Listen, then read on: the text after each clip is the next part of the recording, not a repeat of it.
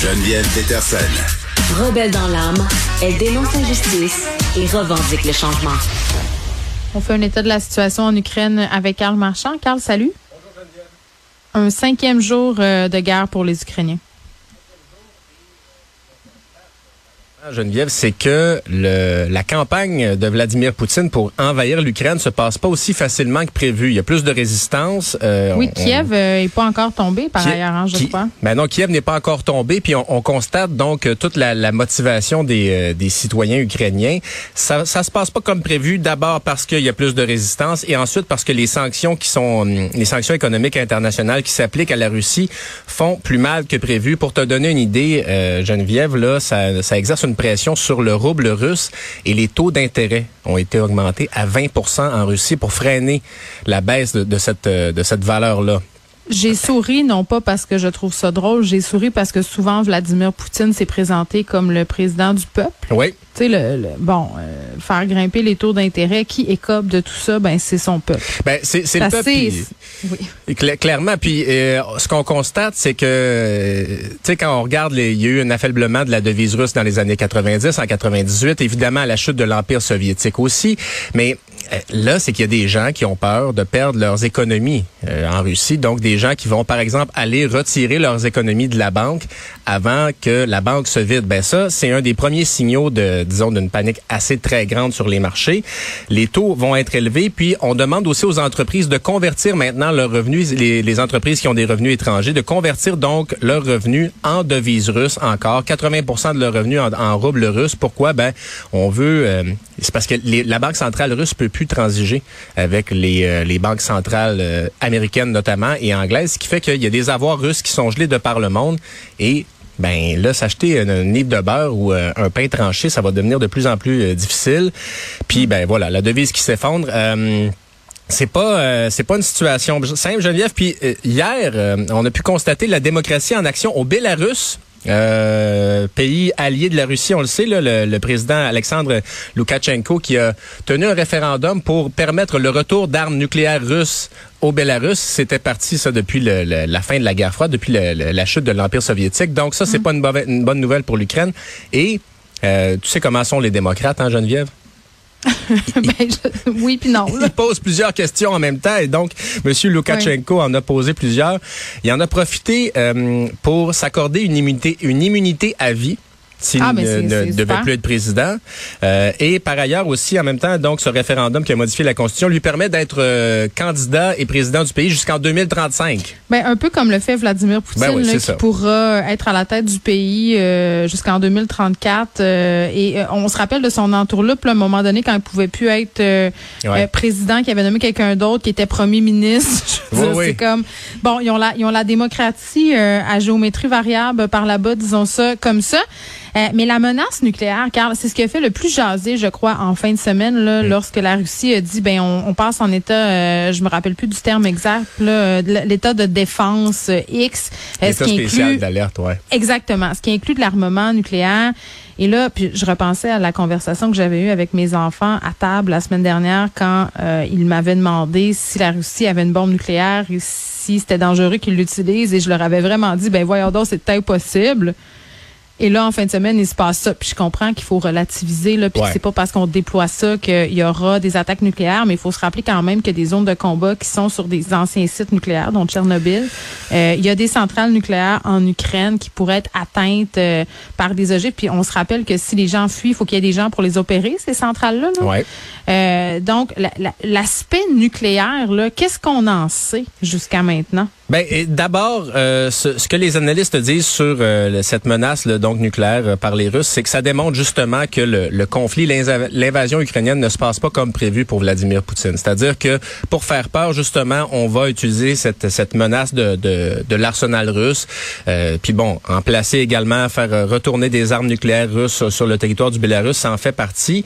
Mais il y a nécessairement un danger d'escalade, c'est certain. Puis dans les pourparlers qui ont pris fin aujourd'hui, une première journée pour parler entre les, Ukrainiens et les Russes, ça se déroule justement au Bélarus.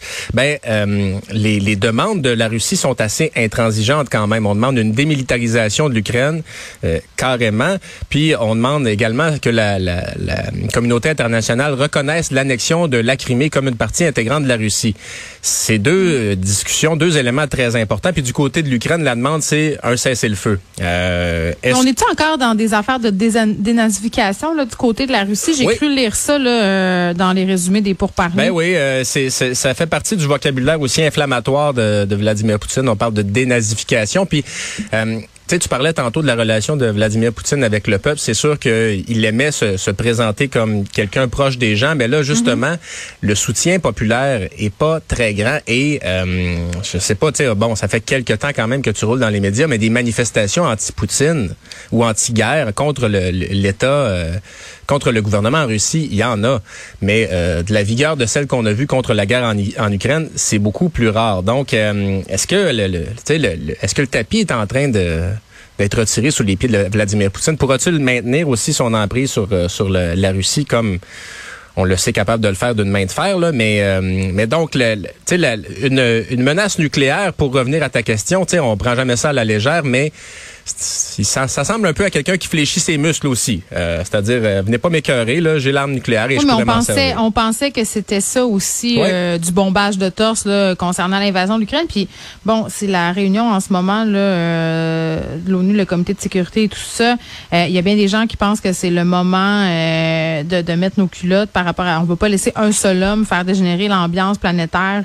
c'est ce qui est partagé par bien des leaders à l'échelle internationale. Mais, tu sais, entre ça et faire des actions concrètes, parce que là, à date, on n'est pas là-dedans. Là. On aide l'Ukraine avec des armes, avec de l'argent.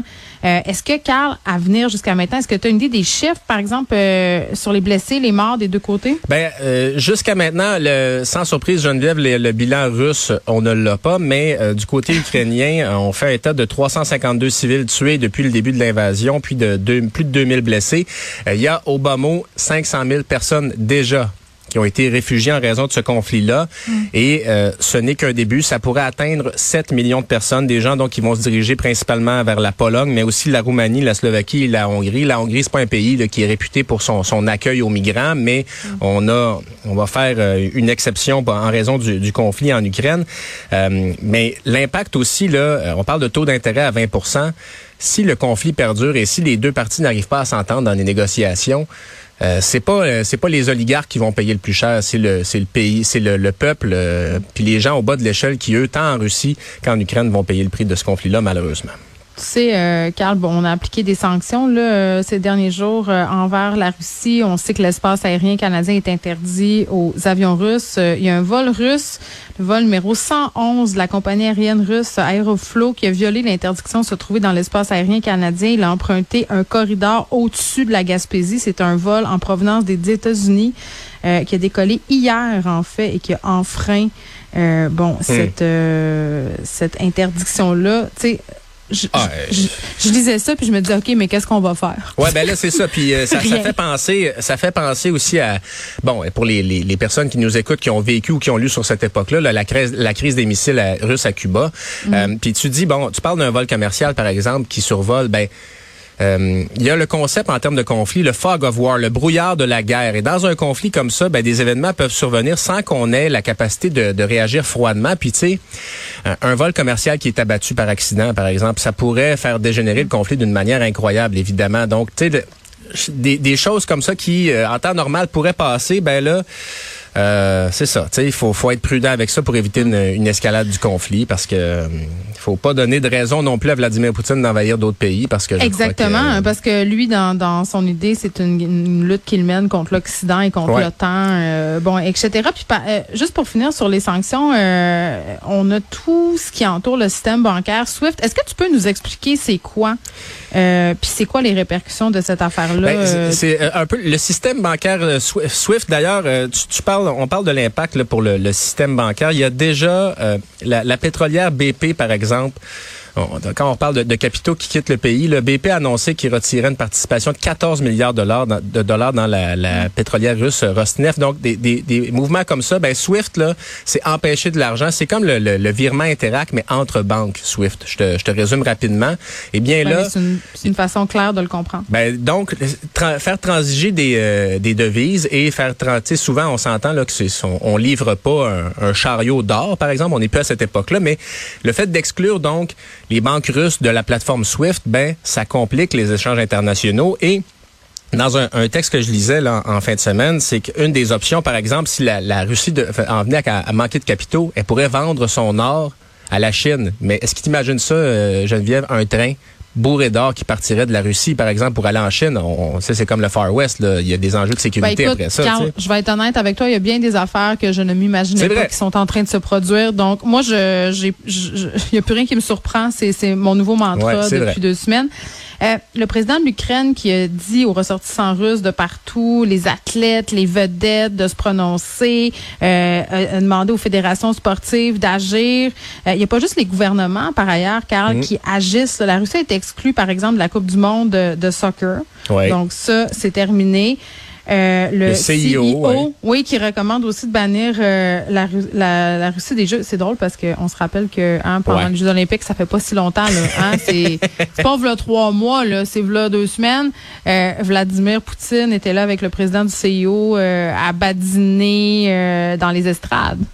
Ouais, le temps, le temps va vite en effet. Puis, euh, ben écoute, c'est Marcel Aubu hein, qui était président du Comité olympique canadien qui prenait des photos bras dessus bras dessous avec euh, avec Poutine aussi aux Jeux olympiques mm. de Sochi. Hein. Euh, ouais. Il y a beaucoup de photos qui vieillissent mal. Oui, exactement. bon, évidemment, on va continuer de suivre tout ça là, pour ce qui est à trait, pardon, pour parler. Je vous rappelle que la première journée s'est soldée euh, en un non-accord, euh, mais ça devrait se poursuivre. C'est ce qu'on dit, puis après ça, on peut se questionner de la bonne foi de Vladimir Poutine dans ces pourparlers-là. Mais écoutons. Euh, merci, Carl. Merci.